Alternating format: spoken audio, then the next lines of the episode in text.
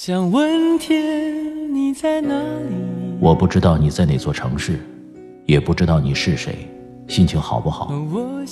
你现在是不是一个人？有没有感到孤单？我知道，最使人疲惫的，往往不是道路的遥远，而是你心中的郁闷。希望这个声音可以温暖你耳边的每个夜晚。我是拿铁，二零一八，让我们听到更多精彩。微信找我，拿铁磨牙时刻。城市的夜晚，听见花开。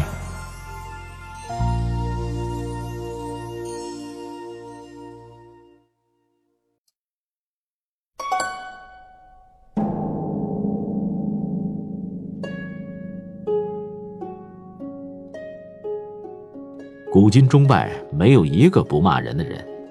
骂人就是有道德观念的意思，因为在骂人的时候，至少在骂人者自己总觉得那人有该骂的地方。何者该骂，何者不该骂，这个抉择的标准是极道德的，所以根本不骂人，大可不必。骂人是一种发泄感情的方法，尤其是那一种怨怒的感情。想骂人的时候而不骂，时常在身体上弄出毛病，所以想骂人时骂骂何妨？但是骂人是一种高深的学问，不是人人都可以随便试的。有因为骂人挨嘴巴的，有因为骂人吃官司的，有因为骂人反被人骂的，这都是不会骂人的缘故。今以研究所得，公诸同好，或可为骂人实之一助乎？一，知己知彼。骂人是和动手打架一样的，你如其敢打人一拳，你先要自己寸多下，你吃得起别人的一拳否？这叫做知己知彼。骂人也是一样，譬如你骂他是屈死，你先要反省自己和屈死有无分别。你骂别人荒唐，你自己想想曾否吃喝嫖赌？否则，别人回敬你一二句，你就受不了了。所以，别人有着某种短处，而足下也正有同病，那么你在骂他的时候，只得割爱。二，无骂不如己者。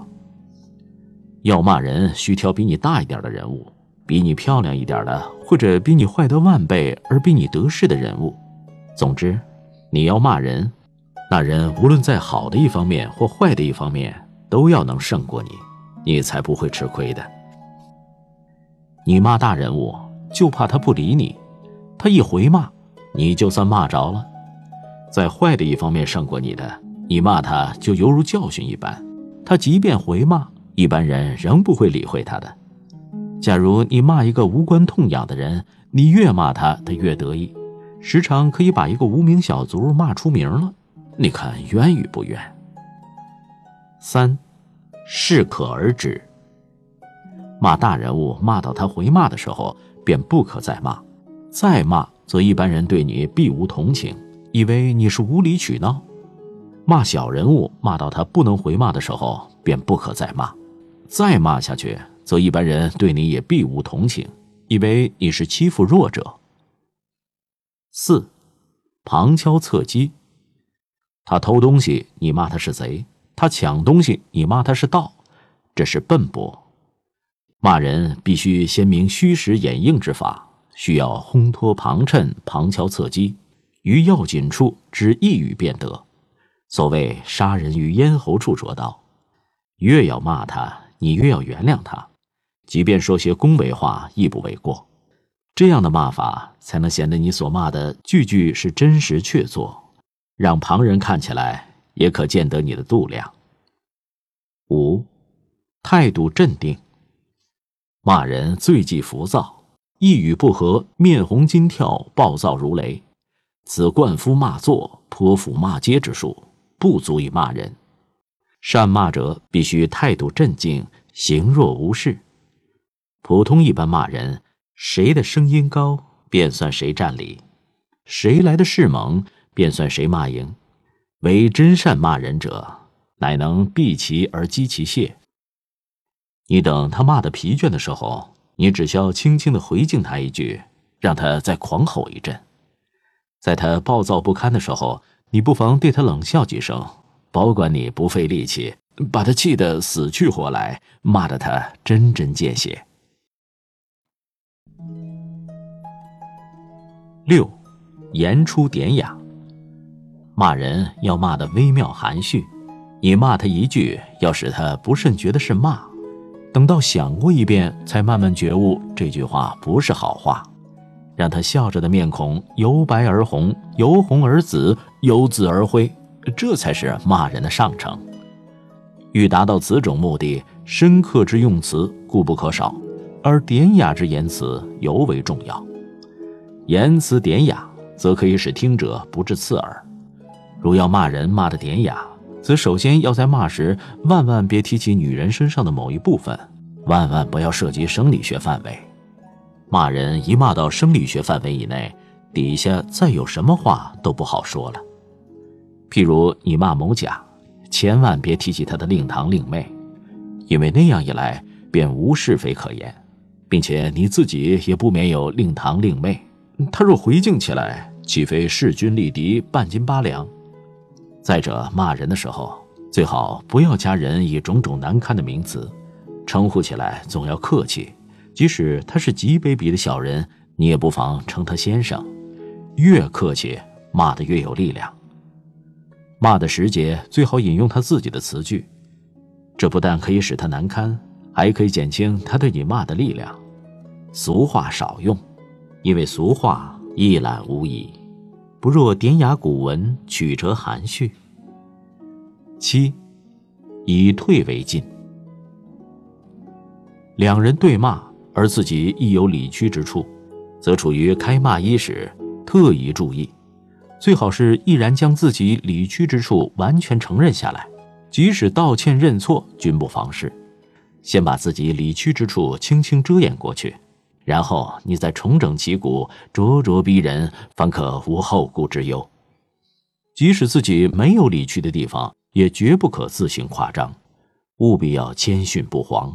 把自己的位置降到一个不可再降的位置，然后骂起人来自有一种公正光明的态度。否则，你骂他一两句，他便以你个人的事反唇相讥，一场对骂会变成两人私下口角，是非曲直无从判断。所以，骂人者自己要低声下气，此所谓以退为进。八，预设埋伏。你把这句话骂过去，你便要想想看，他将用什么话骂回来。有眼光的骂人者便处处留神，或是先将他要骂你的话替他说出来，或是预先安设埋伏，令他骂回来的话失去效力。他骂你的话，你替他说出来，这便等于缴了他的械一般。预设埋伏，便是在要攻击你的地方，你先轻轻的安下话根。然后他骂过来，就等于枪弹打在沙包上，不能重伤。九，小题大做，如对方有该骂之处，而题目深小，不值一骂；或你所知不多，不足一骂，那时节你便可用小题大做的方法来扩大题目，先用诚恳而怀疑的态度引申对方的意思，由不紧要之点引到大题目上去。处处用严谨的逻辑逼他说出不逻辑的话来，或是逼他说出合于逻辑但不合乎理的话来，然后你再大举骂他，骂到体无完肤为止。而原来惹动你的小题目，轻轻一提便了。十，远交近攻。一个时候只能骂一个人，或一种人，或一派人，绝不宜多数敌。所以骂人的时候。万物连累旁人，即使必须牵涉多人，你也要表示好意，否则回骂之声纷至沓来，使你无从应付。骂人的艺术，一时所能想起来的有上面十条，信手拈来，并无条理。我做此文的用意是助人骂人，同时也是想把骂人的技术揭破一点供爱骂人者参考，挨骂的人看看。骂人的心里原来是这样的，也算是揭破一张黑幕给你瞧瞧。